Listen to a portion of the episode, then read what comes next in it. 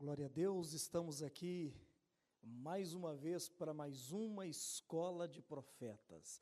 Estamos aqui ao vivo, direto do Templo dos Anjos, para todo o Brasil, né? Com a escola de profetas pelo Instagram. Boa noite ao pessoal do Instagram e também o pessoal que nos que participa da escola através do YouTube.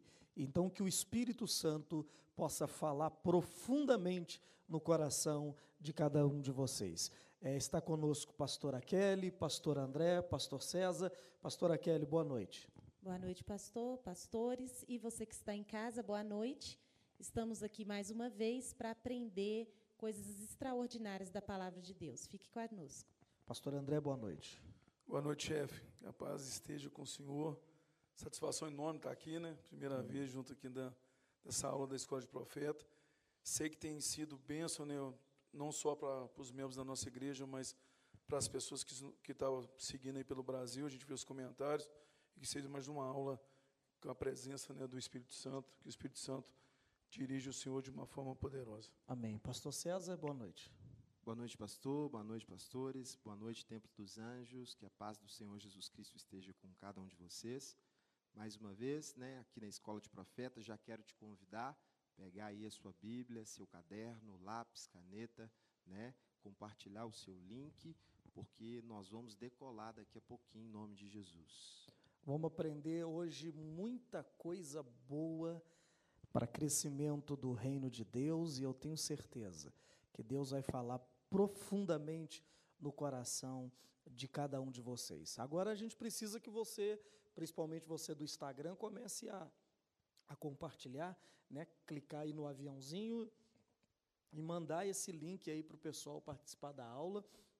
Você do YouTube também mandando o link, compartilhando, que já estamos ao vivo e eu tenho certeza a aula vai ser profundamente abençoada em nome do Senhor Jesus. Vamos lá, hoje nós vamos estudar sobre as bodas do Cordeiro, vamos estudar sobre o arrebatamento dos vencedores e vai ser uma aula muito especial, tá bom? Vamos lá para o livro de Apocalipse, capítulo de número 19. Apocalipse 19, nós vamos ler agora. É, Apocalipse capítulo 19, nós vamos ler o versículo 1, 6 e o 7.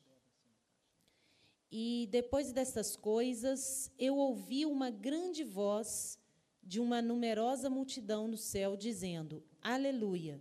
Salvação e glória e honra e poder ao Senhor nosso Deus. E eu ouvi como se fosse a voz de uma grande multidão e como a voz de muitas águas, e como a voz de poderosos trovões, dizendo: Aleluia, porque o Senhor Deus onipotente reina. Alegremo-nos e regozijemo-nos e demos honra a Ele, porque as bodas do Cordeiro chegou e sua esposa já se preparou. Então vamos lá, se não estiver ouvindo, vocês me dão um, um, um retorno aí, por favor. Depois dessas coisas, ouvi no céu uma grande voz de numerosa multidão dizendo: Aleluia! A salvação e a glória e o poder são do nosso Deus, porque verdadeiros e justos são os seus juízos, pois julgou a grande meretriz que corrompia a terra com sua prostituição, e das mãos dela vingou o sangue dos seus servos. Olha o verso 6 do capítulo 19. Então ouviu uma voz de numerosa multidão, como muitas águas, e como de fortes trovões, dizendo: Aleluia, pois reina o Senhor, nosso Deus, o Todo-Poderoso. Verso 7.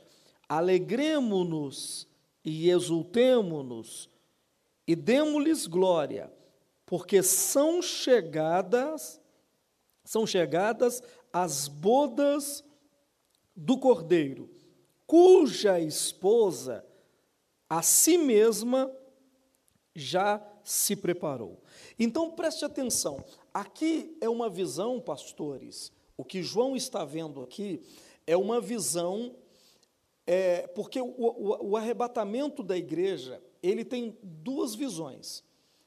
ele tem a visão de quem está na terra e está vendo, ou porque ninguém vai ver um evento secreto, mas o evento do ponto de vista da terra para o céu, e existe um mesmo evento do ponto de vista do céu para a terra. Então, normalmente, nós falamos do que está acontecendo na terra quando os vencedores forem arrebatados. Nós falamos do que está acontecendo aqui. Mas esse texto exclusivo aqui, exclusivamente esse texto de Apocalipse, está falando o que está acontecendo no céu, no momento em que a noiva, que a esposa, que os vencedores estão sendo arrebatados e vão chegar no céu. Qual é o clima do céu na hora em que a igreja, que os vencedores dentro da igreja foram forem arrebatados? Então, o clima é esse aqui, pastora. Olha, eles estão no céu e eles estão. Então ouviu uma grande voz no céu, de numerosa multidão, como de muitas águas, como de fortes trovões, dizendo: Aleluia, pois reina o Senhor. Então, esses aqui são os anjos. Vejam que a voz deles não é de pessoas, é voz como de trovão. Sim. Nós estudamos isso. É, é, é, é a semana atrasada, né, que essa voz de trovão é a voz que sai do trono, é a voz codificada do trono. Então, esse é o clima do céu. O céu está dizendo aleluia, glórias a Deus, e está tendo louvor, e está tendo adoração no céu. O céu está tá tendo uma agitação, por quê? Porque a noiva do cordeiro, a esposa do cordeiro, está para chegar no céu, ela já vai chegar. Então ele está dizendo: olha, agora o Senhor reina, vai começar o reino do Senhor. Veja o versículo de número, me ajuda aí, de número 6, né? 6. 6. Então ouvi uma voz no céu de numerosa multidão, como de muitas águas, com fortes trovões, dizendo: Aleluia, pois reina o Senhor. Então, Aleluia, porque o reino vai começar em realidade agora, de forma real, o reino vai se estabelecer. Por quê? Porque a noiva, os vencedores que vão reinar com Cristo, estão chegando no céu. Então, esse é o clima do céu. E ele está dizendo assim: olha, porque chegou as bodas do cordeiro. O que, é que ele está dizendo? As, rei, aleluia, porque chegou as bodas do cordeiro. Porque a sua noiva, a sua esposa, a si mesmo se preparou. Veja aqui que não foi outra pessoa que preparou a noiva. Quem preparou a noiva? Ela mesma. Não ouvi quem que preparou a noiva? A própria noiva se preparou. Então, quem é que se prepara para o arrebatamento? É a, é a própria noiva, é a própria, é a própria esposa, é, a própria, é o próprio crente que prepara a si mesmo para esse dia. Então. Sim, é ele que fica vigilante, né? Ele que fica atento. Porque na, nas suas parábolas, Jesus dizia, né? Ficar atento, ficar vigilante. Então, ninguém tem que ficar vigilante por mim. Eu mesmo fico vigilante, porque vai chegar o momento. Agora, o interessante aqui é que nessa, nessa passagem está dizendo que não está toda a igreja chegando. Não é a igreja inteira que está chegando no céu para reinar com Cristo, para as bodas do Cordeiro. É só a noiva. Agora, a igreja toda não é a noiva, pastor César? É ou não é? Só disso, é ou não é? Não é, pastor. Não é, é, é ou não é, pastor? A gente pensava que é. A gente pensava que a igreja de Cristo era a noiva, mas não é. A noiva é quem tem os seus vestidos, então, quando você entra numa festa, num, num dia de casamento, a igreja está cheia, está né? Tá todo mundo dentro da igreja, está cheio. Mas quem é a noiva? A noiva é só aquela que tem que se preparou, é só aquela que tem o vestido. Então, nesse texto aqui, não é a igreja toda que está chegando. Quem está chegando no céu é aquele que se preparou dentro da igreja. É a noiva que se preparou dentro da igreja. O que nós vamos ver hoje é como que essa noiva fez para preparar a si mesmo para chegar no céu. Então, para isso nós precisamos entender o mistério dos evangelhos, né? porque o, o mistério dos evangelhos talvez seja a coisa mais, mais sem compreensão no nosso meio, é o mistério dos evangelhos. Então vamos entender como que essa noiva que não é toda a igreja que está chegando lá, é só a noiva, é uma parte da igreja que está chegando para as bodas. O restante da igreja ficou. Por que, que a grande parte da igreja ficou? E Jesus falou disso, né? Ele falou que muita gente vai ser chamada, mas pouca gente vai chegar lá para reinar.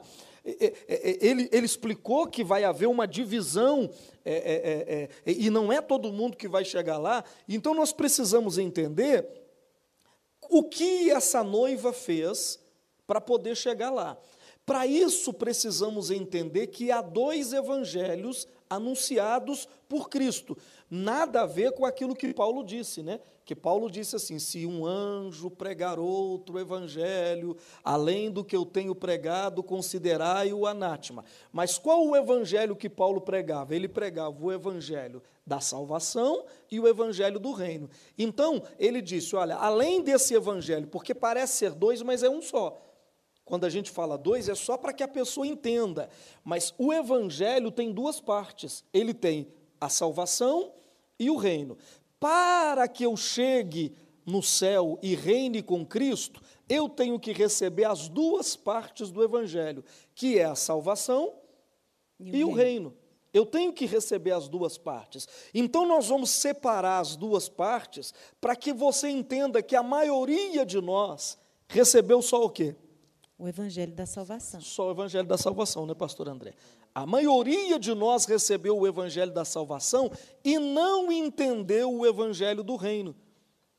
Então, por não entender o Evangelho do Reino, não consegue chegar para reinar com Cristo. É salvo porque recebeu a salvação, mas não pode reinar porque não entendeu sobre o reino. É sobre isso que eu quero mostrar. Então, pastora Kelly, como é que a gente pode entender o que é o evangelho da salvação? Então, o evangelho da salvação, ele é aquele evangelho da graça. Ele, nós não precisamos de entender, porque, na verdade, ele não, não, não cabe no entendimento da gente. Ele é, de gra é, é pela graça. Né? Cristo ele morreu na cruz por nós, nós não merecíamos, ele foi, pagou o preço, e é necessário, pastor César, apenas você crer. Então, não é para entender, apenas para você crer. Agora, o evangelho do reino, Jesus disse que você precisa de entendê-lo. Porque ele diz que quando você não entende as palavras do reino, vem Satanás e tira a palavra do seu coração. Então, o reino, eu preciso de entender o evangelho do reino, porque quando eu entendo, eu vou praticar o que, o que ele diz. Então, basicamente, olha só, basicamente, o evangelho da salvação é o evangelho da graça. A graça é uma pessoa. Quem é a graça? A graça é Jesus Cristo. Então, o evangelho da graça é o evangelho de uma pessoa, que você recebe uma pessoa que é Jesus. Você recebeu Jesus, você recebeu a graça, então você é salvo. Agora, o evangelho do reino, o reino é tomado pelas obras. O reino é conquistado pelas obras. Então, uma vez eu recebendo o evangelho da graça, que vem de graça, que é Jesus, uma vez eu recebendo esse evangelho e sou salvo, eu tenho que dar o segundo passo, que é tomar o reino através das obras. E aonde está isso? Aonde que está essa convergência? Evangelho da graça, Evangelho das obras. João capítulo 15. Olha só o que, que diz João capítulo 15. Você vai entender claramente agora o que, que a, a salvação é de graça, né? É, vem pela graça. Mas o reino, não o reino tem que ser tomado pelas obras. Então, João 15, vamos ler versículo por versículo. Abra aí na sua casa, João 15, 1, por favor. Está no jeito aí, pastora? Sim. Então, vai lá. João capítulo 15. Eu sou a videira verdadeira, e o meu pai é o lavrador. Todo ramo em mim que não dá fruto, ele tira e todo ramo que carrega fruto, ele limpa para que possa trazer mais fruto. Olha o que Jesus disse então: Eu sou a videira verdadeira, ele é a graça verdadeira. Todo ramo que estiver nele e não der fruto, o que, que é o fruto? As obras. Pegou ou não? Pessoal do Instagram, pegou? Olha o que, que Jesus disse: Eu sou a videira. A videira é a graça. A graça é Jesus. Eu sou a graça, eu sou a videira, eu sou Jesus. Todo ramo que estiver em mim e não der fruto, eu corto. Mas todo o que der fruto, eu limpo para que produza mais fruto ainda. Então, nesse texto, Jesus está chamando as obras de fruto. E nós vamos entender por que, que ele está chamando as obras de fruto. Então, ele está dizendo que uma vez o crente estando nele, uma vez o crente estando na graça, recebendo a graça, naturalmente ele vai produzir frutos. Continue o texto que a gente vai entender sobre isso. Ora, Verso, verso é, não, vai, vai, lendo que é melhor. Verso 3. Ora, vós já estáis limpos pela palavra que eu vos tenho falado. Permanecei em mim e eu em vós. Como o ramo não pode dar fruto por si mesmo, a não ser que permaneça na videira. De novo, de novo. Como o ramo não pode dar fruto por si mesmo, a não ser que permaneça na videira. Verso 5. Eu sou a videira verdadeira, vós sois os ramos. Quem permanece em mim e eu nele, esse dá muito fruto, porque sem mim nada podeis fazer. Aqui está o segredo. Olha o que o Senhor Jesus diz: Eu sou a videira, eu sou a graça.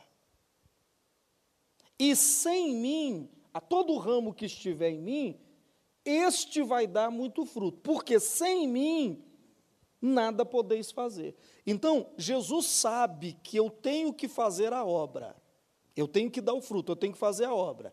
Mas sem a graça, que é Jesus, eu não consigo fazer nada, eu não consigo produzir de mim mesmo.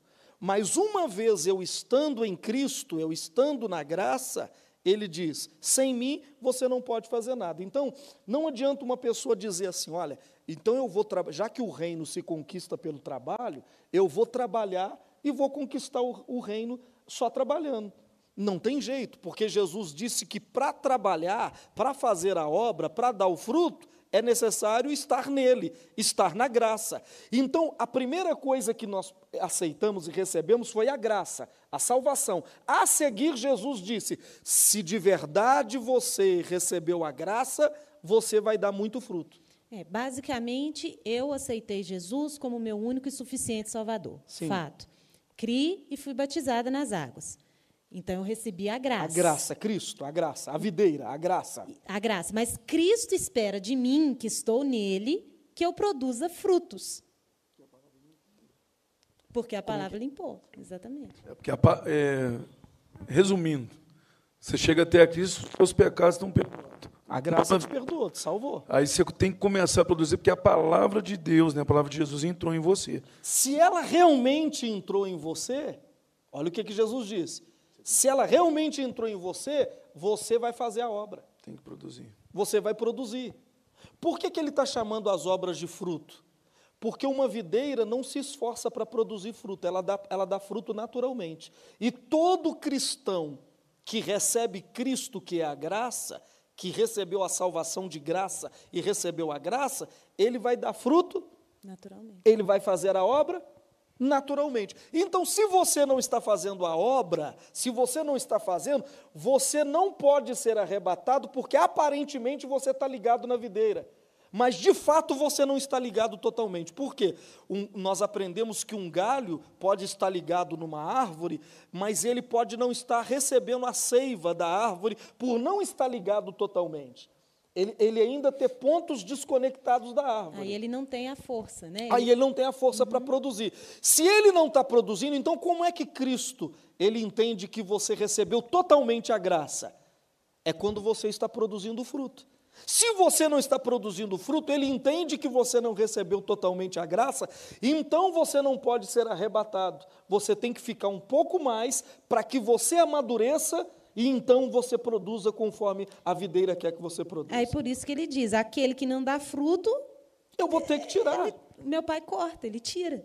Mas esse tirar não é mandar para o inferno. Esse tirar é não te levar no arrebatamento. Ele mantém você na terra para que você amadureça. E você, então, mais tarde, que nó- nós já estudamos isso, mas podemos estudar, no futuro, dentro da grande tribulação, é que esse crente que hoje não produz, aí ele vai passar a produzir, ou seja, aí ele vai fazer parte da videira de verdade, aí então ele tem direito ao reino. Aí então ele tem direito a estar com Cristo.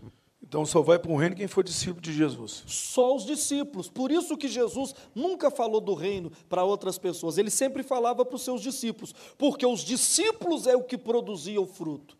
Então, basicamente é assim. A salvação veio de graça para todo mundo e todo mundo que aceitou Jesus é salvo. Mas o reino é um comportamento de produtividade. Você produz e isso te dá o direito de estar no reino. Porque quando você chegar no reino, você então é, vai receber a recompensa por esse trabalho, a sua recompensa pelo trabalho. E, e o próprio Jesus, é, é- é incrível isso, por que, que o reino é tão importante? Porque quando Adão pecou e ele perdeu, ele não perdeu a salvação, ele perdeu foi o reino. O rei. O reino foi dado, a terra foi dada para Adão, e ele perdeu esse reino. Quando Jesus veio ao mundo, ele veio corrigir a salvação, ele corrigiu com o seu sangue, mas o que ele pregava é sobre o reino. Veja Mateus 4,17, por favor, olha o que, que diz Mateus 4,17. Lê para nós, pastor André, você consegue achar aí rapidinho? Mateus 4,17. Olha o que, que Jesus pregava. Ele não pregava sobre a salvação. Aliás, eu desafio você, eu desafio você me mostrar Jesus falando texto sobre texto, capítulo atrás de capítulo, sobre a salvação. Ele veio morrer para a salvação, mas a mensagem dele era para que nós em- voltássemos para o reino. É verdade. A gente vê essa mudança na, na pregação de João Batista para a pregação de O que, Jesus. que o João Batista pregava? Arrependei-vos. E o né? que, que Jesus pregava? Olha aí. No Mateus 4,17. Daí em diante, Jesus começou a pregar. Jesus começou a pregar. Veja só, daí em diante, Jesus começou a pregar. O que, que Jesus pregava? Arrependa-se, pois o reino dos céus está próximo. Arrependa-se, salvação. Por quê? O reino dos céus voltou. Ele está próximo. A sua tradução está como aí, pastora? Qual que é o versículo? 17. A 4,17. partir deste tempo, Jesus começou a pregar e a dizer: Arrependei-vos, pois já é chegado o reino do céu. Ele diz: arrependa-se, graça, salvação. Por quê? É chegado o reino dos céus. E aí ele começou a falar: o reino dos céus é semelhante a uma virgem, o reino dos céus é semelhante a um homem que foi semear no seu campo, o reino dos céus é um homem que achou uma pérola num campo, o reino dos céus é semelhante a um tesouro escondido num campo. Então, tudo que Jesus pregava, ele pregava preparando ou nos estimulando a trabalhar para conquistar o reino de novo. Então, a salvação, uma vez me dada, eu não posso sentar na cadeira e ficar quieto. Eu preciso agora produzir os frutos da minha salvação. Porque Jesus está dizendo: eu sou a videira. Se vocês estão ligados na videira, vocês vão produzir o mesmo fruto que a videira. Não tem outro jeito. Certamente. Se você faz parte da videira e a videira da uva, não tem jeito de eu dar morango, de eu dar pera, de eu dar abacaxi, de eu dar carro, de eu, de eu produzir, de eu produzir qualquer outra coisa. Se a videira produz salvação para o reino, então eu que sou parte da videira, tudo que eu fizer vai produzir a mesma coisa. É, é como se. É, é, o senhor está falando, eu estou lembrando daqueles quatro leprosos que entraram né, em Samaria, né? Sim, sim. E eles acharam os despojos do inimigo e, e eles falaram: mas nós não podemos deixar o povo da cidade Morrer morrer, de de, fome. Nós temos que ir lá e avisar para eles, né? Sim. Dar a boa notícia. Então, se eu não. Eu recebi a salvação, mas eu não anuncio para ninguém, parece que para mim ela não foi uma. Então, esse fruto e essa obra é continuar o trabalho que Jesus, a videira, fez. Sim. Então, se ele curou os enfermos, se ele purificou os leprosos, se ele anunciou o reino, O que, que, eu, o que, que é o fruto que eu tenho que dar se eu sou parte da videira? O mesmo fruto. E o que, que acontece, pastor André? 99% da igreja recebeu a salvação e está na expectativa da volta de Jesus, sem fazer nada. 1% da igreja, 2% da igreja continua trabalhando, chamando outros, fazendo sua célula, ganhando almas, fazendo o trabalho de alguma forma. A maioria está cantando, aqui, né? vamos Sim. cantar esperando a volta de Jesus. E os trabalhadores, veja que Jesus falou dos trabalhadores da última hora, né? do reino, falando também, explicando sobre o reino. Os trabalhadores são muito poucos. Ele disse assim: olha, a seara é grande. Mas quem está trabalhando é pouca gente. Olha o que, que Jesus diz: a seara é muito grande, mas quem está trabalhando é pouca gente. Por isso que o arrebatamento da igreja não é a igreja toda, são poucos que vão ser arrebatados. Porque o que, o que faz eu ganhar o reino são as obras. Está dando para entender? Está ficando claro? É, é, é, é, aí no Instagram, no YouTube, como é que está o pessoal aí? É, como é que está? Estão entendendo, pessoal? Estão sim, pastor. Aqui no YouTube o Jacques está dizendo amém, muito forte. A Natália está dizendo eita glória. O Jacques de novo, eita forte. O Vinícius está dizendo, isso me lembra muito Tiago 2,21. É, Abraão, pela fé, se justificou e teve a obra nos seus tesouros, amigo de Deus. O pessoal está entendendo, pastor? e aí no Instagram? O Douglas Andreoni está dizendo: salvação e reino são dois evangelhos distintos. Exatamente. A Daniela está dizendo muito forte. É, o Douglas está dizendo de novo, a Seara é grande, a Fâmila está dizendo está muito claro, a Rafaela Júnior está dizendo está bem claro. É, porque, na verdade, o Senhor Jesus ele deixou isso claro, que a vontade do Pai, do Rei, né, nas suas parábolas, ele sempre colocava o Pai como Rei, ele queria que os seus súditos multiplicassem os talentos. O, um do, quem recebeu um talento ele escondeu. Então, olha que interessante, entrando na parábola que ela está dizendo. Jesus disse: O reino dos céus é semelhante a um homem que entregou talentos para os seus servos. Olha, o reino dos céus é semelhante a um rei que entregou talentos para os seus servos. A um ele deu cinco talentos, a outro ele deu três talentos, e a outro ele deu um talento. O que recebera cinco talentos no reino, Sim, ele multiplicou e trabalhou. Mas como é que ele fez para multiplicar? Ele trabalhou. A Bíblia então, diz que ele negociou. Ele né? negociou, ele é. trabalhou, ele fez a obra e conseguiu mais cinco. O que recebera dois, perdão, não é três, o que recebera dois, trabalhou, trabalhou, trabalhou e multiplicou. Aí o, o rei falou com ele assim: entre para o gozo do seu Senhor, entre para o reino do seu Senhor. Sim. Já que você foi fiel no pouco, eu vou te colocar no muito. Então, vem para o reino, vem para o reino. Aí, quando chegou naquele que tinha recebido um, o que, que ele, eh, o que receber a um fez? O que receber a um é o que receber a sua salvação. Ele não perdeu. Não, né? ele não perdeu é a sua salvação. que ele apresentou ela de novo. Olha que interessante, pessoal. Ah, é o que forte. receber a um talento, recebeu a sua salvação. É, aquele um talento representa a salvação dele. E ele, com medo de perder a salvação, o que, que ele fez? Ele escondeu Guarda. ela, ó, ó, Vão, ó, não vou, não vou fazer célula, eu não vou debater com ninguém, eu vou ficar quietinho na igreja, e ó, vou fugir do pecado, vou fugir, vou, vou ficar quietinho aqui. Me preservar, ele, ele né? ficou com medo de se contaminar. Disse, né, eu não vou me contaminar para me não perder. Ele enterrou a salvação dele, né? Que, eh, no, no texto diz que ele enterrou o talento, ou seja, ele escondeu o talento. No dia que o Senhor voltou, ele disse assim: está aqui a minha salvação, está aqui o meu talento, eu não perdi. Mas os outros, além de receber o seu, multiplicou e levou outros. Mas esse aqui, esse cara, pastor André, que recebeu um, guardou ele, não perdeu, e que na hora que o rei voltou, mostrou aquele que tinha recebido, né, devolveu para ele o talento que ele tinha recebido, representa a totalidade da igreja que recebeu a salvação para si, não se contamina, não trabalha, não faz nada, mas está com a sua salvação guardada. A esse o Senhor disse assim: olha, servo medroso, negligente, negligente, mal, mal. Por que, que você não multiplicou o seu talento? Então agora você vai ficar do lado de fora. Do lado de fora de quê que ele está falando? Nas trevas exteriores. Trevas exteriores não é o inferno, é do lado de fora do arrebatamento. Ou seja, o, o, o que multiplicou o talento cinco vezes mais, o que eh, duas vezes mais, né, que dobrou o talento, esse vai entrar para Jerusalém Celestial, a cidade da luz. Mas os que não multiplicaram vão ter que ficar do lado de fora, porque agora o que eles não quiseram fazer, eles vão ter que fazer. Enquanto a igreja, os vencedores estiverem nas bodas do cordeiro, ele vai ter que trabalhar na terra. O talento dele, ele vai ter que trabalhar o talento dele agora. Da- da- da- é, muito claro, né? E, na verdade, para multiplicar o talento, você tem que gastar ele. Né? O pastor André também é comerciante, ele sabe disso. Para você ter o dobro, você tem que investir. Você investe e para depois recuperar o dobro daquilo que investiu.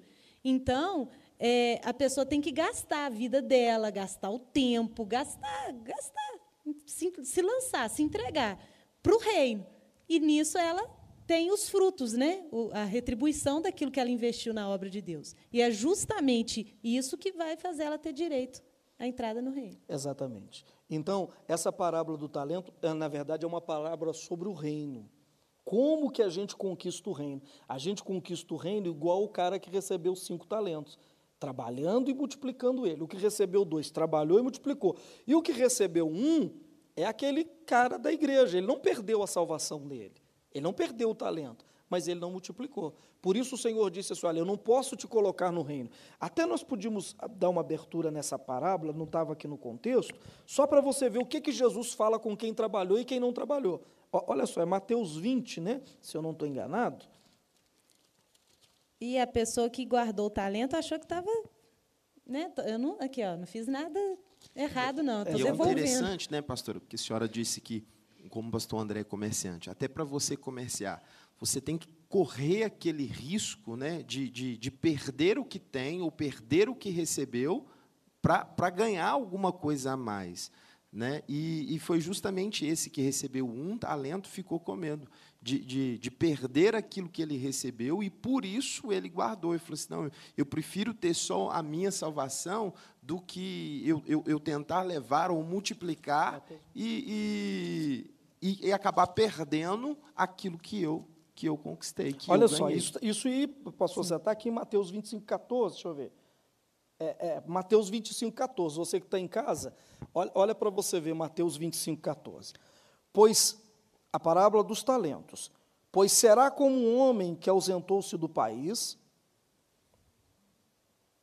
É, antes, é, eu quero deixar isso claro, que no versículo 13, Jesus está falando de quê? Da volta dele. Sim. Olha só, vigiai, pois, porque não sabeis nem o dia e nem a hora que adivinha o seu Senhor. Então ele está falando do- das bodas do cordeiro, do arrebatamento dos vencedores. Aí ele vai, ele vai citar justamente essa história. Lê para a gente com calma, pastora. Porque o reino do céu é como um homem que. Para, porque o reino dos céus. Então, como é que funciona para mim entrar no reino? Eu já tenho a salvação, mas como é que funciona para mim entrar no reino? Leia. É como um homem que, ao viajar para uma terra distante, Jesus, chamou seus próprios servos nós, todos nós, e entregou-lhe os seus bens. ele entregou os talentos para a gente. E a um deu cinco talentos, Sim, e a outro dois, Sim. e a outro um, sim. a cada homem segundo as suas habilidades. Em seguida foi viajar. Sim. Então que recebera cinco talentos foi e negociou com eles e fez outros cinco talentos. Então, o primeiro cara que recebeu cinco, ele falou: "Nu- Eu vou multiplicar, eu vou trabalhar. Ele foi fazer a obra. E ele multiplicou aquele talento dele. Sim. ele não teve medo de gastar, não né? teve o medo de trabalhar. dele. Porque olha É. só, eu estou me expondo aqui, pastora. Você está em casa. O que, que você está se expondo? A nada. Eu estou me expondo. Amanhã, pastor André, eu vou estar no altar me expondo. Eu vou estar fazendo uma célula me expondo. Eu vou estar na boca das pessoas me expondo. Mas por que, que eu estou me expondo? Eu corro o risco de perder o meu cinco talentos? Corro. Mas eu não multiplico se eu não me expor. Eu tenho que trabalhar, eu tenho que fazer. Sim. Não é isso? E o que receberam dois? E da mesma forma, o que recebera dois, ele também ganhou outros dois. Olha o reino como é que funciona, né? Esse também trabalhou e recebeu outros dois. Mas o que recebera um foi e cavou na terra e escondeu o dinheiro do seu senhor. Ou seja, ele recebeu a sua salvação, que é o seu talento. Sim. E o que, que ele fez? Ele falou, poxa vida, o que, que ele disse? Aí está tá dizendo o que, que ele disse, né? Isso, depois que veio o acerto de contas, É, né? o que, que ele disse? Pode ir lá no, no que, que ele disse. Verso 24. 24. Então, chegando o que receberam um talento, disse: Senhor, eu soube que és um homem duro, que colhes onde não semeaste e ajunta onde não espalhaste. E receoso eu fui e escondi na terra o teu talento. Eis que aqui está o que é teu. Olha o que ele diz. Eu sei que o Senhor é severo, que o Senhor gosta das coisas santas, das coisas puras, das coisas verdadeiras. Então eu não quis ficar aí com fofoquinha de célula, eu não quis aí ficar de obreiro para mim não me contaminar. Não me comprometi me não com nada. Uhum. comprometer. Eu sei que o Senhor é duro, que o Senhor. Então, ó, o que o Senhor me deu, o, a- o que o Senhor me deu está aqui, eu não perdi. Aí qual foi a resposta do Senhor para ele? Respondendo o seu senhor, disse-lhe: servo perverso e preguiçoso, tu sabias que eu colho onde não semeei e ajunto onde eu não espalhei. Tu deverias, portanto, ter dado o meu dinheiro aos cambistas, e então, na minha vinda, teria recebido o meu com os juros. Tomai, portanto, o talento dele e dai-o ao que tem os dez talentos.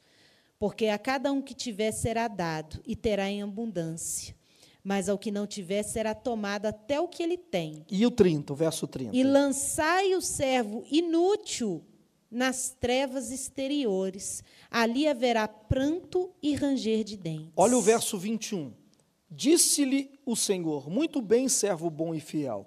Foste fiel no pouco, sobre o muito te colocarei. Entra para o reino do seu Senhor. Olha só, o que multiplicou, ele disse: Entra para o reino do seu Senhor, o arrebatamento. E aquele que escondeu, não fez nada e devolveu, né, manteve intacta aquilo que ele tinha, mas não multiplicou, não trabalhou, o que, que ele disse? Dai o seu talento àquele que tem dez e lançai esse cara inútil fora, nas trevas. Aonde que é essas trevas? Não é o inferno, porque ele não pode perder a salvação dele, porque a salvação dele é pela graça. O que ele perdeu foi o direito de entrar na Jerusalém Celestial e participar das bodas. É verdade. E não, e pelas palavras de Jesus aqui, ele disse: "Você deveria ter negociado e quando eu voltasse eu receberia os juros. Então eu recebo a minha salvação. Quem eu ganho É juro. é juro que eu estou rendendo para Deus. Pastor, tem um comentário até interessante aqui no YouTube. Ó. É. A Janaína Dias, Dias, ela diz assim, ó, o talento, os talentos, na linguagem atual, seria o capital de giro que o homem recebeu para investir e multiplicar aquilo que recebeu. O que não investiu, não, não recebeu e, se bobear, faliu. Exatamente. Então, por exemplo, olha, em 1900 e bolinha, eu recebi o Evangelho. Sim. Eu, Edmar de Jesus Dias, pastor André, recebi o Evangelho. Então, eu recebi o meu talento. Eu recebi a minha salvação. Eu recebi a graça. Eu poderia ter ficado só eu salvo. Isso significa que eu teria escondido o talento, Enterrado. enterrado ele para mostrar ele, para devolver ele para Jesus quando ele me chamasse. Mas eu resolvi que eu não poderia ficar com aquilo só para mim, o que a senhora disse. Eu tinha que render juro. Como é que eu rendi juro? Eu fui e preguei para o pastor André, ele converteu, preguei para o pastor César, preguei para a senhora e fui pregando e fui pregando para mil, para quinhentas, para duas mil, para três mil, para cinco mil. E milhares de pessoas nessa cidade hoje conhecem o Senhor Jesus, porque é, às vezes ele não está aqui comigo hoje, mas eu rendi, ele é juro do meu, do meu talento.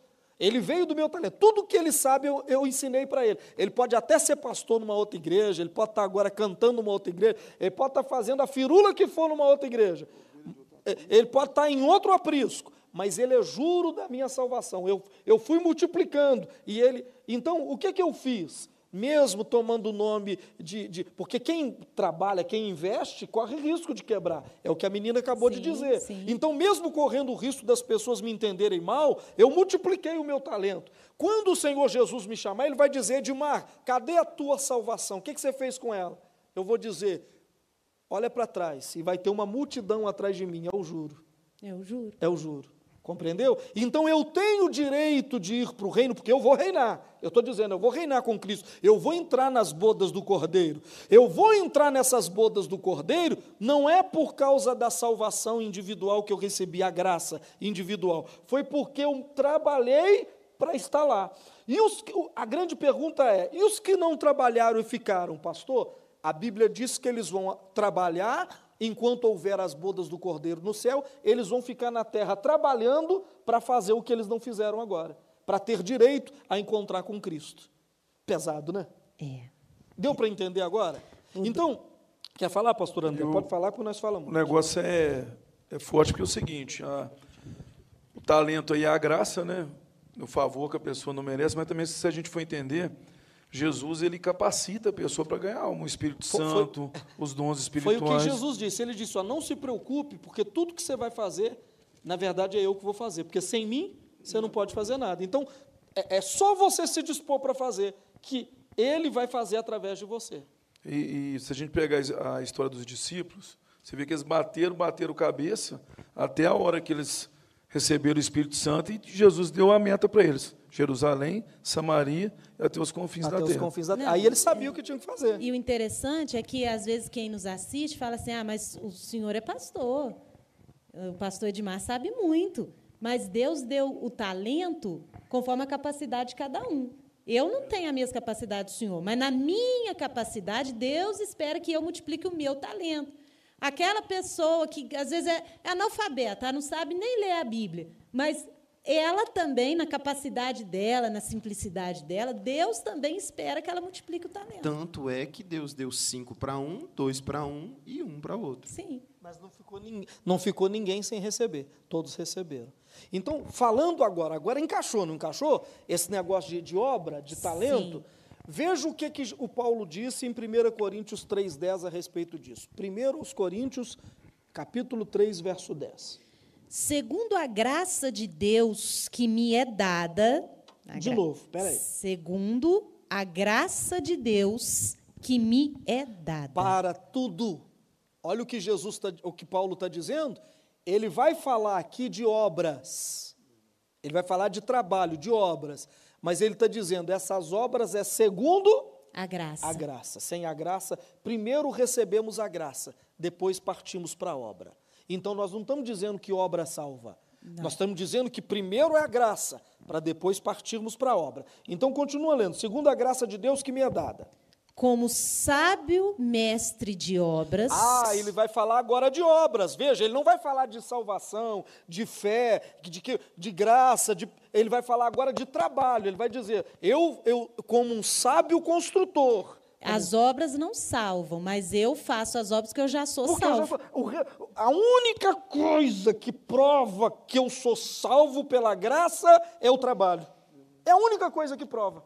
Continua, por favor. Tô calmo, viu, gente? Qual que é o versículo que eu perdi aqui, gente? Cadê? Fica nervosa, pastora Kelly. Não, Eu não achei. tô calmo. Segundo a graça de Deus que me é dada, como sábio mestre de obras, eu pus a fundação, e outro edifica sobre ele. Mas cada homem fique atento como se edifica sobre ele. Porque nenhum homem pode pôr outra fundação além do que já está posto, o qual é Jesus Cristo. Agora, se algum homem sobre este fundamento edificar obra de ouro, prata, pedras preciosas, madeira, feno ou restolho, a obra de cada homem se manifestará, pois o dia a declarará, porque esta será revelada pelo fogo, e o fogo provará o tipo da obra de cada homem. Se a obra que algum homem edificou permanecer, ele receberá a recompensa. Para aí, por favor. Então, Paulo está dizendo assim. Ele vai falar de obras, está vendo? Pra, e ele vai falar de obras e de recompensa, de reino. Então, ele está dizendo que Cristo é o alicerce que foi colocado e hoje nós devemos edificar sobre Cristo. Todos nós devemos. Ele era um construtor e nós também devíamos fazer essa mesma obra. Aí ele diz assim: agora veja bem como você está construindo, como você está fazendo essa obra. Se a obra for de ouro, prata e pedras preciosas, ou madeira, feno e palha. Então ele falou cinco, seis tipos de material: ouro, prata, prata, pedras preciosas. E o que mais? Madeira, madeira feno e palha. e palha. Ele está dizendo: olha, você pode estar tá fazendo essa obra com ouro, prata e pedra preciosa, ou madeira, feno e palha. O que, que é ouro, prata e pedra preciosa. É, é, mineral, é precioso, é muito difícil arranjar ouro, prata e pedra preciosa. A coisa mais difícil que tem é achar. Né? É, ouro, prata e pedra preciosa. Mas madeira, feno e palha é comum, é, é barato, né? é coisa barata, é coisa fácil. Então Paulo está dizendo: se você está fazendo a obra e está te custando muito caro, ou se você está fazendo a obra e está sendo muito barato, vai vir um dia de fogo que vai provar o que você fez. Aí ele diz assim: se a obra que você fez ficar de pé, é porque ela foi feita com ouro, prata e, e pedra preciosa. Ou seja, você foi sacrificante, trabalhoso, trabalhoso você tomou pancada, mas você, você não parou de fazer a obra. Então, a sua obra, quando veio o fogo, ela ficou de pé. Mas se a sua obra foi barata, você mandava um WhatsApp para alguém, convidando ele para a igreja, e, e né, é, é, repostava um post de alguém no Instagram, se a sua obra foi madeira, feno e palha, ou seja, muito baratinha, muito baratinha, o fogo vai queimar o que você fez, ou seja, o que você fez não vai permanecer. Aí Paulo explica aqui que eu, aonde eu quero chegar, o verso 14. Se permanecer a obra de alguém, este receberá galardão. Então, se o que eu fiz, pastora Kelly, ficar de pé, porque eu, eu fiz com sacrifício, eu lutei para fazer. Eu, meu marido brigou comigo, minha esposa brigou comigo, meus filhos não me entenderam bem, o vizinho falou de mim, mas eu não parei, eu, eu fui lá fazendo, eu, eu me expus, eu multipliquei o meu talento. Se o que eu fiz permanecer, então eu vou ser arrebatado para receber o galardão, porque as bodas do cordeiro, além de uma festa de casamento, é uma festa de recompensa eu vou chegar lá para receber o meu galardão. Glória a Deus. Pegou? Agora, veja o verso 15.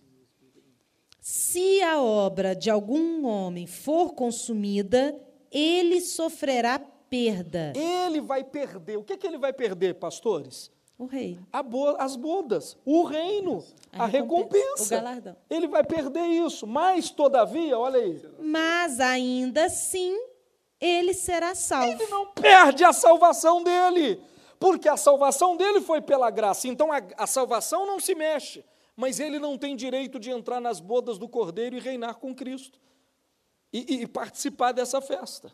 Será salvo pelo fogo. Mas, todavia, será salvo pelo fogo. Que fogo é esse? O fogo da tribulação. Porque logo que os vencedores, a noiva for levada, vai começar a grande tribulação. Esse crente que a obra dele se queimou, ele vai ficar na grande tribulação. Aí o fogo da tribulação é que vai salvá-lo.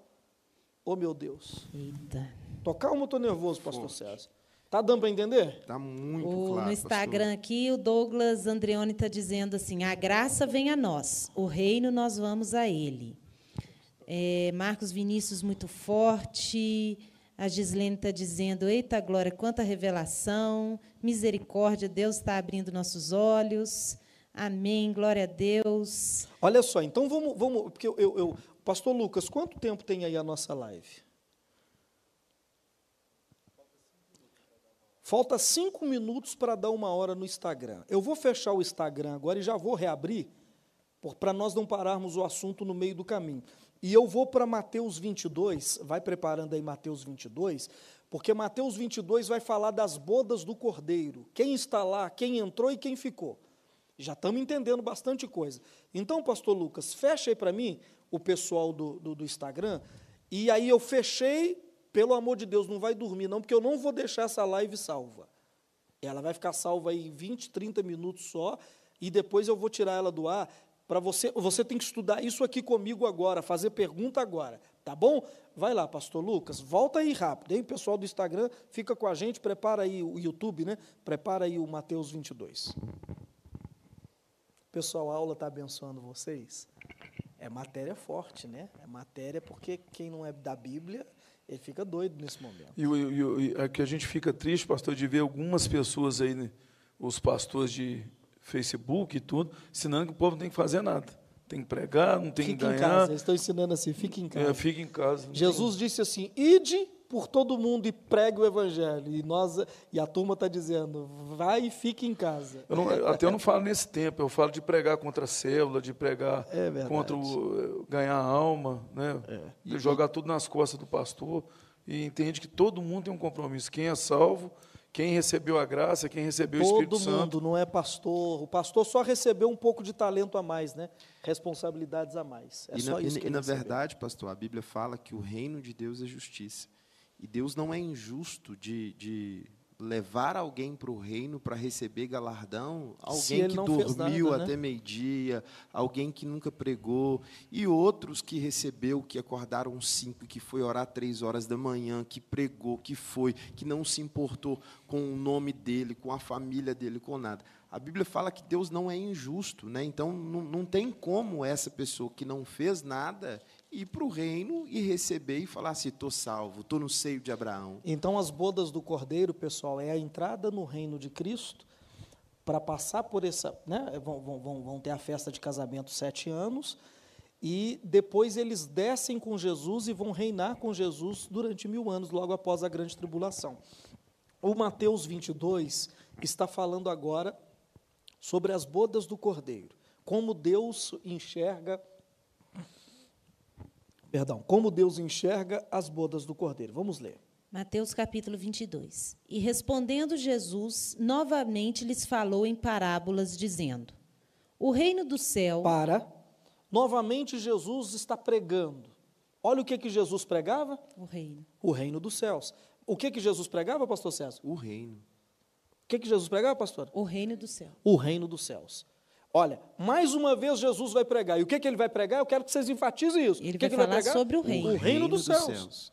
E- Ele não vai falar sobre nenhum outro assunto, ele vai falar sobre o reino dos céus, porque o interesse dele é que, além de você ter recebido a salvação pela fé, que agora você entre no reino. Então ele vai te ensinar sobre o reino dos céus. Olha só, de novo falou Jesus por parábolas e disse: o reino dos céus. Ele vai falar sobre o reino dos céus. Como funciona a entrada no reino dos céus? Vai lá. O reino dos céus é semelhante a um certo rei que fez as bodas de seu filho. Esse, esse rei marcou a festa de casamento do filho. Olha só, Sim. ela está marcada, está toda preparada. Continue. E enviou seus servos a chamar os convidados para as bodas. E estes não quiseram vir. Grifa aí para mim, ó, esse versículo 3. Ele mandou os seus servos chamar pessoas para a festa de casamento e eles não quiseram vir. Os primeiros servos que saiu foi os profetas do Antigo Testamento. Eles foram convidar o mundo para a festa, mas eles não quiseram vir. Verso 4. Mais uma vez, ele enviou outros servos, dizendo: Dizei aos convidados: Eis que tenho o meu jantar preparado. Os meus bois e meus cevados estão mortos, e todas as coisas estão prontas. Vinde às bodas. Aqui ele explica que a festa, aí quando os profetas saíram e eles não, não quiseram atender o convite para o casamento, aí ele mandou esses servos voltarem, que foi um profeta atrás do outro anunciando sobre as bodas, sobre Jesus, e ele falou assim: olha, como que vai ser a festa? As fest a festa vai ser o seguinte: eu já matei os bois, eu já matei bezerros cevados, já tem vinho, já está tudo preparado. Então, quando nós formos arrebatados, os vencedores que chegar a, a, nas bodas, vai ter carne de boi, picanha assada, vai ter carne, vai ter churrasco. Vai Glória ter, a Deus. É, é o que Deus está dizendo aqui. Está tudo pronto. Continue. Versículo 5. Mas eles, fazendo pouco caso, seguiram os seus caminhos, um para a sua fazenda, outro para o seu negócio. Então você não quer mesmo fazer nada, porque você. eh, Não, eu tenho um campo, eu tenho um negócio. Eles não quiseram. Eh, Essa história já é antiga. Né? Eu tenho, que tra- tenho muito trabalho, tenho que estudar. as minhas Su- já é antigo, é, continue. E os outros tomaram os seus servos, os afrontaram e mataram. Mas ouvindo disso o rei, irou-se e enviando seus exércitos, destruiu A- aqueles a, assassinos. sua tradução aí não está ajudando? É, é, a está em qual verso? Sete. Verso 7. Não, verso 6. Verso 6. Verso 6. E outros tomaram seus servos, os afrontaram e mataram. Ah, continua, por favor, continua. Mas ouvindo disso, o rei irou-se e, enviando seus exércitos, destruiu aqueles assassinos e incendiou a sua cidade. Que nem a minha nem a sua tradução está ajudando. Mas aqui no verso 6 está dizendo: quando o rei, o segundo tipo de, de mensageiro que o rei enviou foi o seu próprio filho. Foi o seu próprio filho. E o que, que eles fizeram? Pegaram o filho e também o mataram. Sim. Então, esses servos aqui que morreu representa Jesus, que foi o segundo que foi vir anunciando as bodas, e o que, que eles fizeram? Além de não, não aceitar, mataram, Mataram. ele. Aí o rei ficou irado e destruiu aquela cidade, ou seja, Jerusalém, aonde Jesus morreu, 70 anos depois que Jesus, Je- Jesus morreu nela, ela foi completamente destruída, cumprindo essa parábola, ou seja, Jesus mandou os profetas, eles não quiseram, mandou seu filho, eles o mataram. Aí ele ficou irado, destruiu aquela cidade de Jerusalém. Aí o que, que ele fez a seguir? Verso 8. Então ele diz aos servos: As bodas estão preparadas, mas os que foram convidados não eram dignos. E depois as estradas e convidai para as bodas todos quantos encontrardes. Aí, quando Jesus morre, né, ele veio chamar para essa festa e eles não quiseram, os judeus o mataram. Aí Jesus falou assim: Olha, na verdade, esses caras não eram dignos, esses judeus não eram dignos. Aí ele chamou outros servos. Quem são esse- esses outros servos? Somos todas as gerações após a vinda de Jesus, de pregadores, de homens que receberam a salvação. Ele falou conosco assim: olha, agora eu quero que vocês vão em todos os lugares e chame todas as pessoas, porque as bodas está pronta e vai ter festa de todo jeito. Sim. Continue. Versículo 10. E os servos, saindo pelas estradas, ajuntaram todos quantos encontraram, tanto maus como bons. E o casamento ficou cheio de convidados. Olha só, e a sala, a minha está assim, e a antessala do banquete ficou repleta de convidados. Uau. Olha o que, que a Bíblia está dizendo então. A antessala do banquete ficou repleta de convidados. Então, quando Cristo subiu para o céu, morreu e ressuscitou, Deus deu a missão para nós. Ele disse: Olha, vão por todo mundo agora, chame todas as pessoas, pregue para todo mundo, faça a obra, chame tanto gente boa como gente má, vamos juntar todo mundo. E aí a antessala do banquete ficou cheia. Aonde que é a antessala do banquete? São as igrejas. Elas estão cheias cheias de convidados para fazer parte das bodas. Está cheia. Tem gente boa e tem gente ruim. Está cheia. Mas aí, pouco antes da ceia, das bodas, o que, que o rei fez? E o rei, versículo 11: E o rei, entrando para ver os convidados, viu ali um homem que não estava com vestes de casamento. Então o rei, quando o rei viu que nós tínhamos convidado todo mundo, né? Essa igreja fica aqui lotada de gente, a sua igreja também, e a outra e a outra. Então, essas igrejas é a antessala das bodas do Cordeiro. Mas antes das bodas, o que, que o rei fez? Ele desceu nessas igrejas, nessa antessala, para ver os convidados. Nossa. Quando ele estava olhando os convidados, ele encontrou um que não estava vestido com os vestidos de noiva. Nupcial é o vestido de noiva, é peculiar da noiva. Sim. Mas por que que os convidados do casamento tinham que estar vestido de noiva? Porque eles não eram apenas convidados, Era eles eram também a noiva. Nossa. O que, que nós lemos em Apocalipse 19? Que a noiva a si mesmo se preparou. Sim, sim. Então, cada um dos crentes, dos homens que foram evangelizados e estão hoje esperando pelas bodas do Cordeiro na antessala, eles precisam ter um vestido próprio para fazer parte das bodas, que é o vestido nupcial, a roupa de festa de casamento. É o ve- a ve- o vestido da noiva, é o vestido da noiva. Eles precisam ter o vestido da noiva.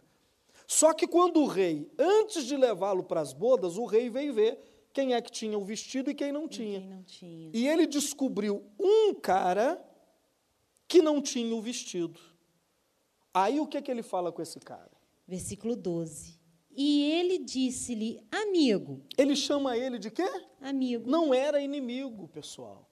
Era um crente, era alguém da igreja, era um amigo. Ele diz: Amigo, Como entraste aqui, não tendo vestes nupciais? é uma pergunta é, que pode ser feita assim. Ele disse assim: Você não entendeu, amigo, você não entendeu que para ser noiva você tem que ter o vestido?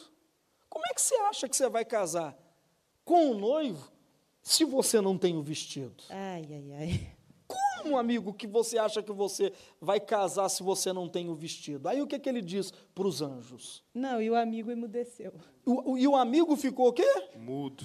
Mudo, porque o amigo entendeu, Senhor. Eu estou com vontade de levantar e sair correndo, pular, porque eu não consigo pregar aqui sentado desse jeito.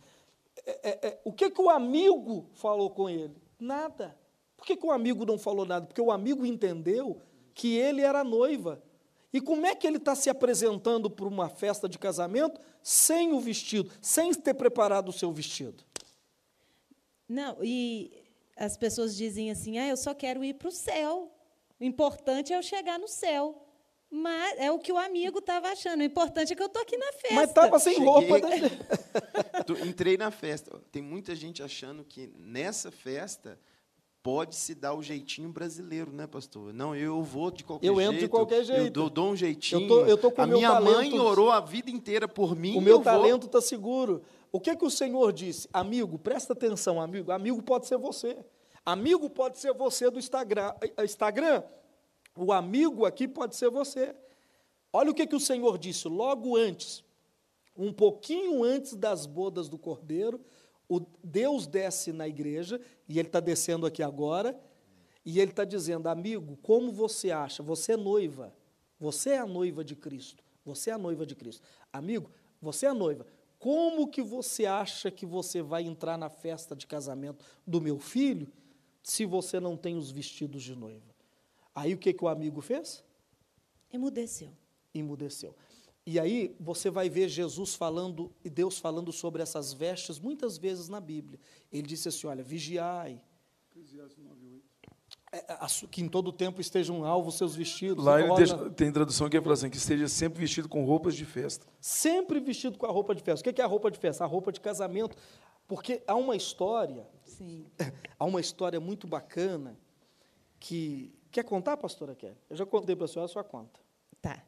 É, há, é, um costume né, em Israel que quando a noiva era pedida em casamento, O noivo pediu a noiva em casamento. isso, ela não sabia desde então, pastor André, quando seria a data do casamento. A Ele não revelava que dia que ele ia casar com a ela, ele só pedia ela em é, casamento. a partir do momento que ele pedisse a mão da, da, da noiva, da moça, né, em casamento, ele não revelava para ela o dia do casamento.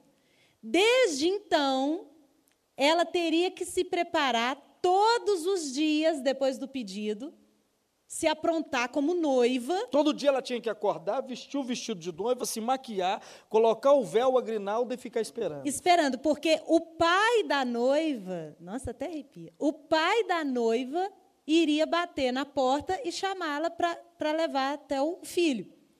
Se acontecesse do pai da noiva chegar e ela não estiver preparada, ela não servia para casar com o filho dele. Nossa, olha que pesado. É um costume de Israel. Então, uma vez a noiva sendo pedida em casamento, o que, que ela tinha que fazer? Todos os dias se preparar. Porque ela não sabia que horas o pai do noivo ia chegar e bater na porta e falar: Filha, vamos, porque o meu filho está te esperando, é hora de casar. Se ele batesse na porta ela não tivesse de vestido de noiva, ele falava: Olha, você não é digno de casar com meu filho. É o que o Senhor está fazendo aqui nessa parábola. Ele desceu e ficou vendo. Quem não tinha o vestido de noiva, ele diz: Olha, você não é digno de casar com meu filho sem o vestido. Por isso, em Apocalipse, diz assim: Vigiai, para que ninguém. Vigiai para que você tenha as suas vestes, né? E não apareça a vergonha da tua nudez. Ele manda vigiar para que a pessoa esteja vestida e não vestida de quê? Com vestido de noiva. Quer falar, pastor? E, em hebraico, o vestido de festa é branco, roupa branca. Roupa branca, Limpo, a roupa pecado. limpa, a roupa de noiva, a roupa do casamento. Então, todos os dias nós temos que pôr essa- esse vestido. Agora, o grande detalhe aqui é que vestido é O esse? que é esse vestido? O que é esse vestido? Porque, olha, eu não estou eu não tô vestido de noiva, né? Olha aqui. Eu não estou vestido de noiva. Então, se Jesus voltar agora, eu, eu, não, eu não vou ser arrebatado. O que, que é esse vestido? Nós vamos terminar onde nós começamos. Apocalipse 19 é que revela o que são os vestidos da noiva. Apocalipse 19 Versículo 8. versículo de número 8, Apocalipse 19, 8. Pode ler aí, pastora. Vou ler no 7 de novo, que é onde nós tínhamos parado. Alegremos-nos e regozijemo-nos e demos honra a Ele, porque as bodas do Cordeiro chegou. e Olha, suas- olha o que, que ele está dizendo. As bodas do cordeiro chegou. É o dia do é, Dia é o- da festa. É o dia da do festa. casamento. E aí o que ele diz mais? E sua esposa já se preparou. Ou seja, o que é esposa, o quem vai ser arrebatado, já se preparou. Ou seja, ele já vestiu o vestido de noiva. Pastor, na Oi. minha tradução fala já se ataviou, e eu procurei aqui, ataviar significa embelezar. Ela já se embelezou. Olha só o pastor João dizendo. Já se embelezou para a festa do casamento. Quem é que se embelezou? Cada noiva, cada crente já se preparou. Sim. Continua. E foi-lhe concedido que se vestisse Foi dado para essa noiva se vestir o quê? linho fino. Linho fino. Ela se vestiu de linho fino. E o que são esses linhos finos? Linho fino, puro Puro. e resplandecente. Sim. Porque o linho fino são as obras. O vestido da noiva é feito de linho fino. E o linho fino são as, As obras. de justiça dos santos. O que, que é o linho fino que a noiva se vestiu? São as obras de justiça que ela fez para Deus. Então, toda vez que você faz a obra de Deus, você está costurando o seu vestido De casamento. de casamento para participar das bodas do cordeiro. Muito lindas. Por isso que o rei desceu na festa. Lembra agora, Mateus 22, ele desceu na festa e encontrou um cara sem a roupa. Por que, que aquele cara estava sem a roupa? Porque ele nunca tinha feito a obra. Ele recebeu a salvação, mas nunca tinha feito nada. Então, só tem vestido de noiva quem está fazendo a obra. Porque esse vestido é feito à mão. Ele é feito costurado à mão. É na medida em que você faz a obra de Deus, e então você é, começa a ser vestido de linho. Esse linho fino é as obras que você faz. Uau. E aí o pessoal, como é que está reagindo aí? Agora nós temos que conversar, né, pessoal? Agora temos. O Jax, pastor, está lá em Rondônia, ele está dizendo assim, que choque. Mas eh, encaixa um monte de coisa, né? A fé sem atitude é morta, vai um monte de coisa, né? Porque, baseada. Se você for entender a Bíblia toda, a Bíblia resume tudo em, em salvação, de querer chegar ao reino de Deus. É porque Jesus veio para devolver aquilo que Adão perdeu. Exatamente. Né? Que ele perdeu o reino. Né? Adão não- não- foi criado para não morrer, ele foi criado para desfrutar o melhor da terra. Exatamente. E Jesus vai e devolve isso tudo. Então, a pessoa tem, se ela tiver fé, ela acreditar nisso. Salvação. Mas se ela não tiver atitude de fé, Se ela não vai não, adiantar nada. não trabalhar, ela está morta. se ela não fizer essas obras, esse conjunto de obras, que é o trabalho, que é o que a videira falou, né? Que Jesus falou em João 15. Eu sou a videira, vocês têm que dar fruto. Se você der fruto, eu vou te levar comigo aonde eu for. Se você não der fruto, eu tenho que te separar de mim. Esse fruto é as obras, poxa vida. E, e não tem desculpa, né? Jesus falou assim, eu sou o caminho, a verdade e a vida. Ninguém vem ao Pai senão através de mim. Jesus ele foi capacitando os discípulos para fazer o... É, é por isso que ele obra. disse: Eu sou a videira. Videira é uma árvore que dá fruto naturalmente. Estando, o galho não fica chorando, eh, gemendo para dar fruto. Se ele está ligado na árvore, ele vai dar fruto naturalmente. Se você estiver ligado em Cristo Jesus, você vai dar fruto naturalmente. Então, o pessoal aí, Instagram, YouTube, qual que é a reação? O que, que vocês querem saber de mim? Fala que a aula está terminando. A Shirley Silva está dizendo aqui no Instagram: estou maravilhada, muito forte. Isa Gonçalves está dizendo muito forte.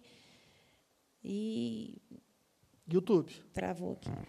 YouTube, o José Geraldo está dizendo forte demais. A Débora está dizendo uau. O Daniel, uau, muito impressionante. A Gilmara está dizendo, ela colocou o nome dela aqui, que está participando da live com a gente. O Daniel, muito forte também. Pessoal, então vem cá, Instagram. O que, que vocês acham? O que, que você está entendendo do que eu estou ensinando? O que, na verdade, é o que está escrito. Eu só estou né, sendo um facilitador para vocês. O que, que você está fazendo? Não, não estou fazendo nada. Eu venho na igreja, pastor, e volto para casa. Você está guardando o seu talento. Multiplicar o talento é fazer o que fizeram com você com milhares de outras pessoas. É o juro, né, pastora? Que nós falamos, que Jesus diz: Eu quero receber o que eu te dei com juro. Ou seja, eu quero receber a minha salva a salvação que eu te dei multiplicada. É isso. E esse trabalho, essa obra, é chamada de veste, de vestidura, de vestido de noiva do crente. Por isso que está escrito aqui em Apocalipse que a noiva do cordeiro a si mesmo se preparou. Não foi Deus quem preparou ela, ela mesmo se preparou. Como que ela se preparou? Fazendo essa obra. É verdade. Cada pessoa que eu apresento diante de Deus, pessoa que eu preguei, que eu ganhei, que eu ajudei a levar o batismo. Uma célula que eu abri, né, o trabalho da célula, o trabalho de obreiro na igreja, tudo isso, o evangelismo. Eu estou fazendo render né, a salvação, estou entregando a Deus a minha salvação, mas com rendimentos. É isso, esse é o segredo do reino. O Esse senhor- é o grande segredo do O reino. senhor acabou de responder a pergunta do Daniel, pastor, que ele perguntou assim: toda vez que eu faço a obra, estou construindo um vestido para o grande dia? Você está costurando o vestido que você vai ser arrebatado. Então você não vai poder culpar pastor, ninguém. Na verdade, Jesus contou, eu vou fechar com isso aqui, Mateus 25, abre lá para mim. Jesus contou uma parábola do reino também, uma parábola do reino. Olha só que interessante. Pastor, depois o senhor só responde a pergunta da Daniele. O que que a Daniele Ela pe- pergunta? está perguntando assim: existe algo que desfaz esse vestido de noiva? Não, uma vez o seu vestido feito, só se você, você mesmo tirá-lo e julgá-lo no fogo.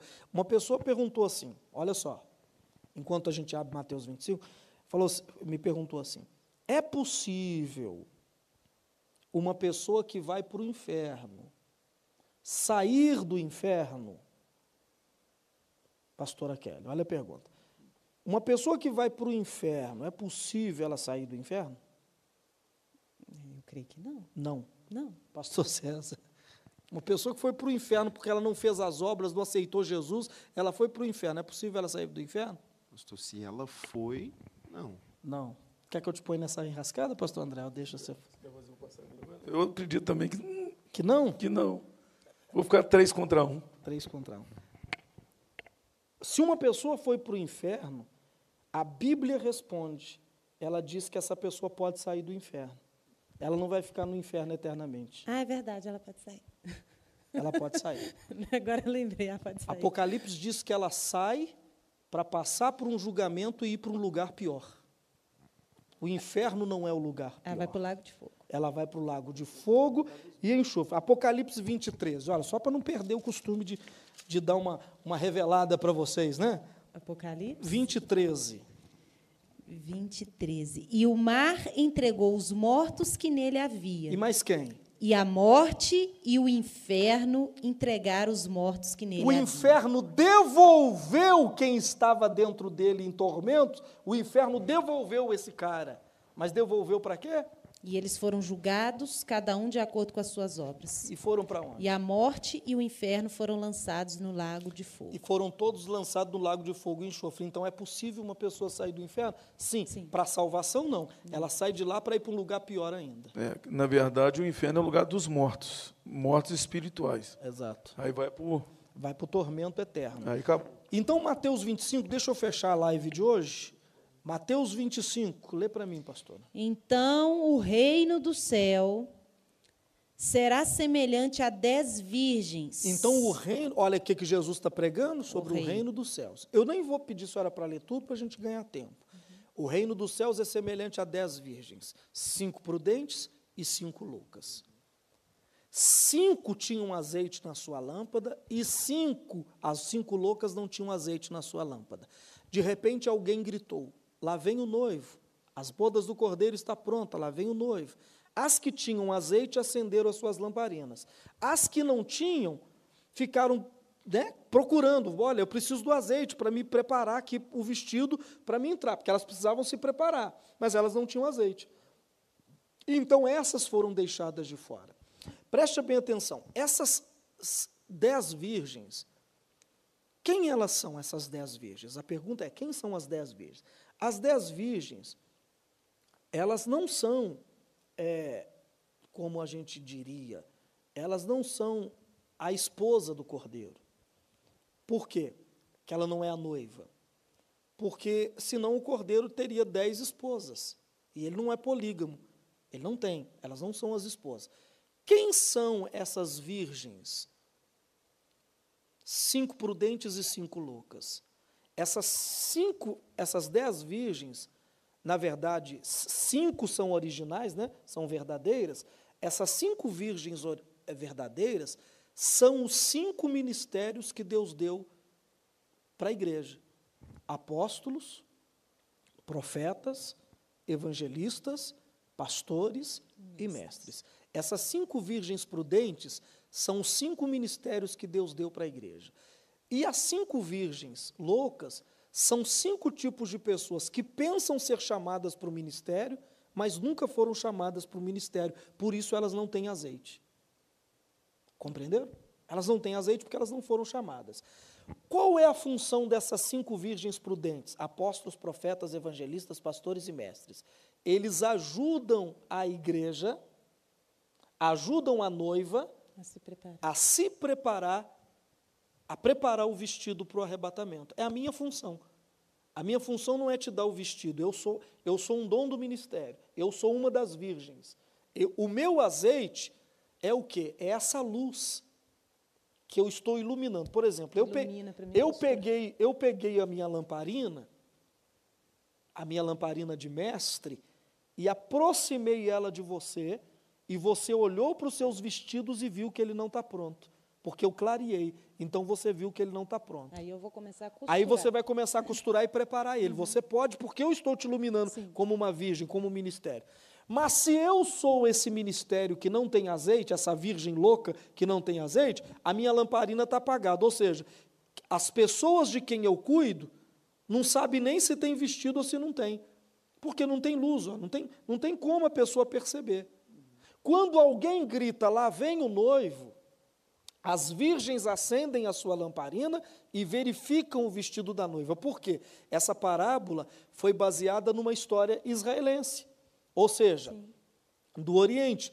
Quando o rei, quando o rei marcava o casamento, ninguém sabia a hora, como nós contamos agora. Ninguém sabia o dia do casamento, mas o rei para ajudar a noiva, o que que ele fazia? Ele mandava a virgem até a casa da noiva para ajudando ela a, preparar, a se preparar diariamente para o casamento. As damas de companhia. As né? damas, de, era chamado de damas de companhia, para preparar a noiva. Era a função da virgem. A minha função como pastor é preparar o vestido da igreja para ela encontrar com Cristo. Compreende? Agora tem um detalhe. A virgem, por que, que essas virgens ficaram desesperadas por não poderem entrar na, na festa do casamento? Porque, na verdade, a virgem, ela não vai na frente da noiva. A virgem vai atrás da noiva segurando o vestido. Significa que se a noiva que eu fui enviada para ajudar, que eu fui enviado para ajudar, se ela não é aceita no casamento, eu, como virgem, também não sou. Porque eu vou atrás segurando o vestido. Efésios 4,9, você quer ler aí para a gente? Quer ler boa na leitura? Então, de- deu para entender que o- os, os- os cinco ministérios são as cinco virgens. Qual é a função nossa? iluminar a noiva para que ela tenha um vestido e entre. Quando ela entrar, eu vou entrar junto, porque a Bíblia diz que eu hei de dar conta de cada, de cada membro da igreja. E eu tenho que fazer isso com alegria e não com tristeza. Se ninguém dessa igreja for entrar lá para a festa de casamento, eu não posso entrar, porque é eu que preparei essa noiva. Efésios 4, 11. E ele mesmo. No, nove, né? Nove ou onze? Não. É, fala de Jesus, subiu e desceu, aí pode ler. Né? É onze, né? E ele mesmo deu alguns para apóstolos e alguns para profetas. Profetas, Alguns para evangelistas, evangelistas, alguns para pastores pastores. E mestres. Para que, que ele deu esses cinco virgens? Para o aperfeiçoamento dos santos. Para ajudar os santos, para a obra do para ministério, fazer a obra, para preparar o vestido, para fazer a obra. para a edificação do corpo de Cristo. Para que essa igreja seja edificada e possa participar das bodas. É para isso que nós estamos aqui. E o interessante, pastor, é que todo mundo acha que é simplesmente costurar os vestidos. E não é. Precisa se fazer o vestido direito e perfeito. Não dá para fazer o, o vestido de qualquer É da, maneira. é da vontade do mestre, né? É com a vontade do mestre. Então podemos fechar a live aí? Ou não? Podemos. Podemos? E aí, pessoal, como é que vocês estão recebendo essa palavra? E entenda que nós estamos falando agora de como herdar o reino. O reino nós herdamos pelas obras.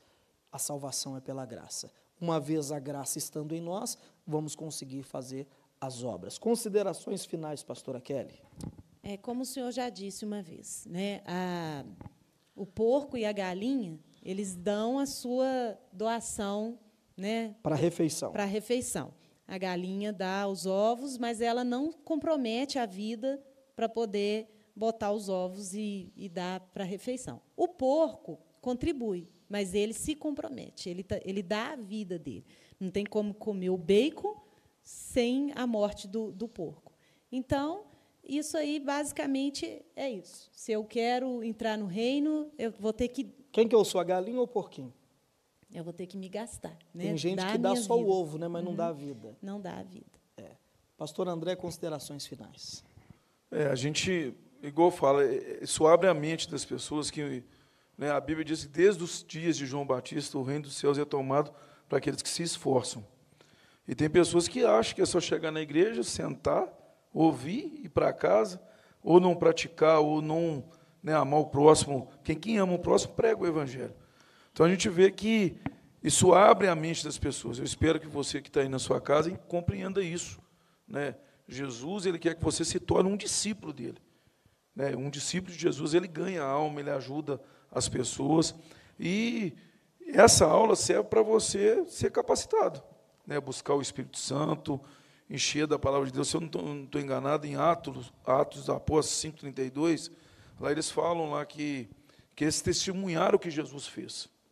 E lá ele disse assim: Nós testemunhamos e também o Espírito que habita em nós, que dá àqueles que obedecem.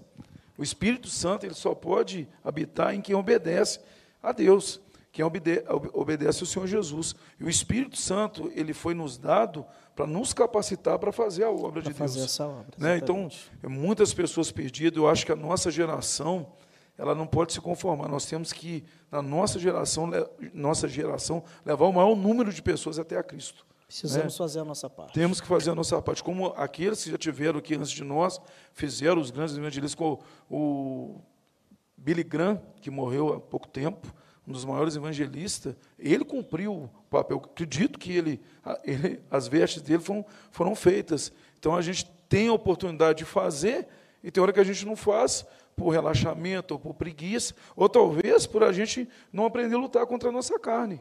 Tem gente que ainda está presa ainda, dando lugar à vontade da carne. Se você for ficar dando ideia para a carne, você vai querer dormir muito, comer muito e não fazer nada para o reino de Deus, que é a maior verdade. Pastor, Pastor César, qual que é a consideração final? Pastor, não dá para a gente ficar parado mediante tudo isso que nós aprendemos aqui hoje, né?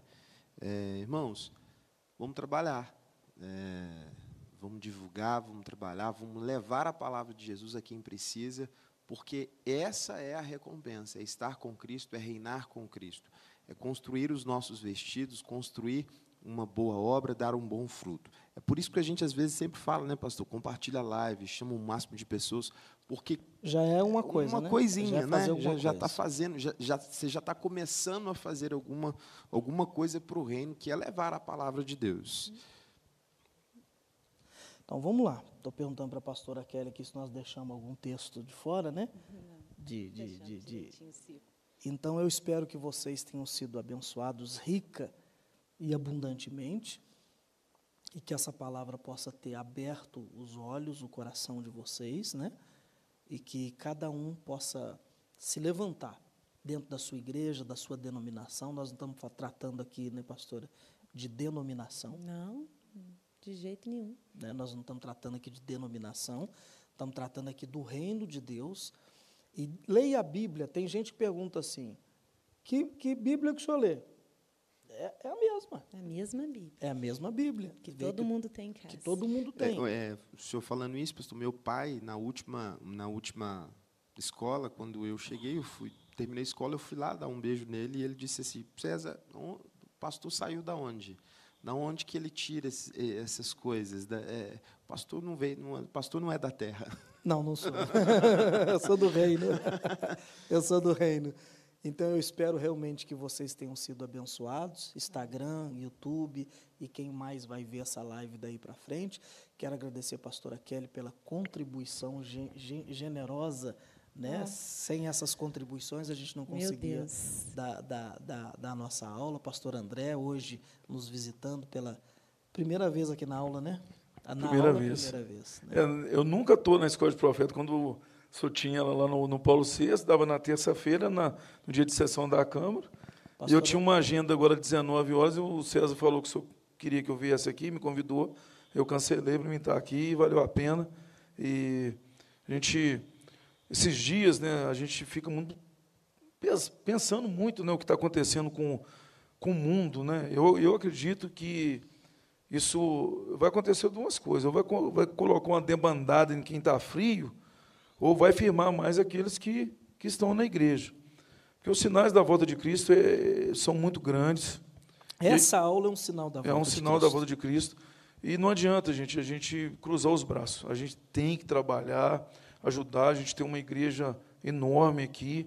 Essa igreja foi preparada para receber da melhor forma possível. E tem pessoas que se calam.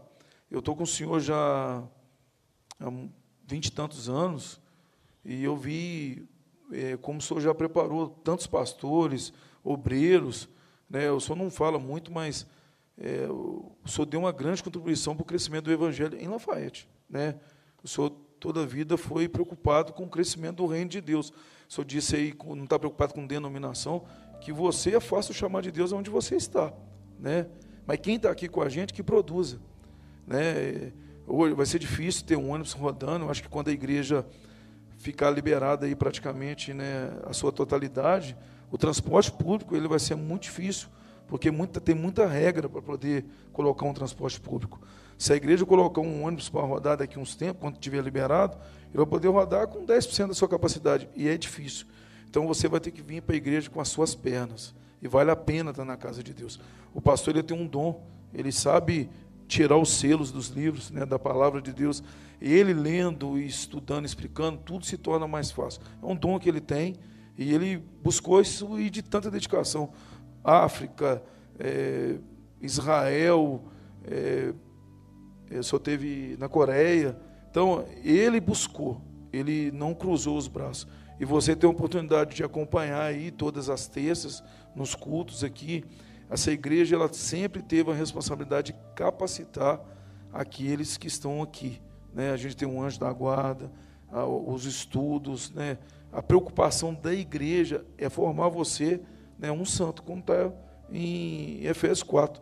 Né? Colocar o Espírito Santo na sua vida e você ser um, profeta, um que anuncia a palavra de Deus. As pessoas confundem.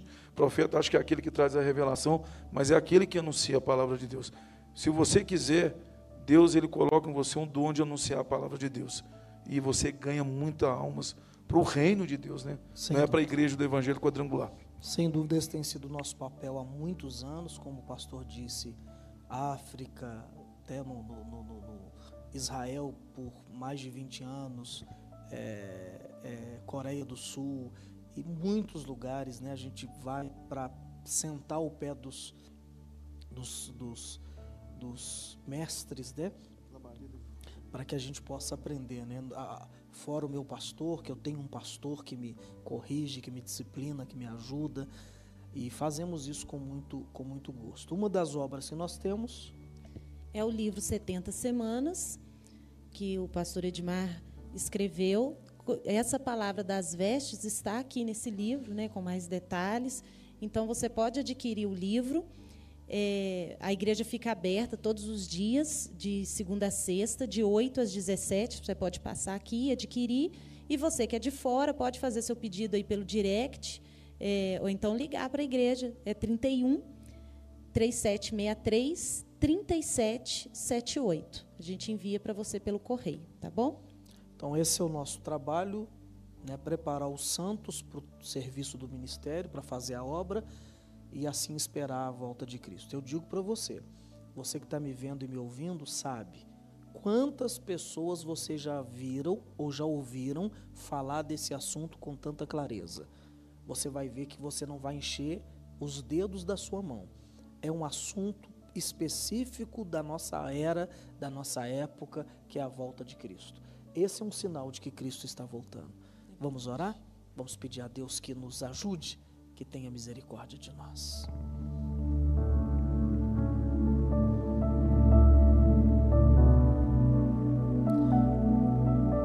Nosso Deus e nosso Pai. O Senhor que se assenta nas mais altas alturas, mas também habita no meio do teu povo, daquele que tem o quebrantado coração. Quantas pessoas foram quebrantadas diante dessa palavra, entenderam, foram iluminadas, entenderam, meu Pai, o que o Senhor deseja de nós. Buscai primeiro o reino dos céus.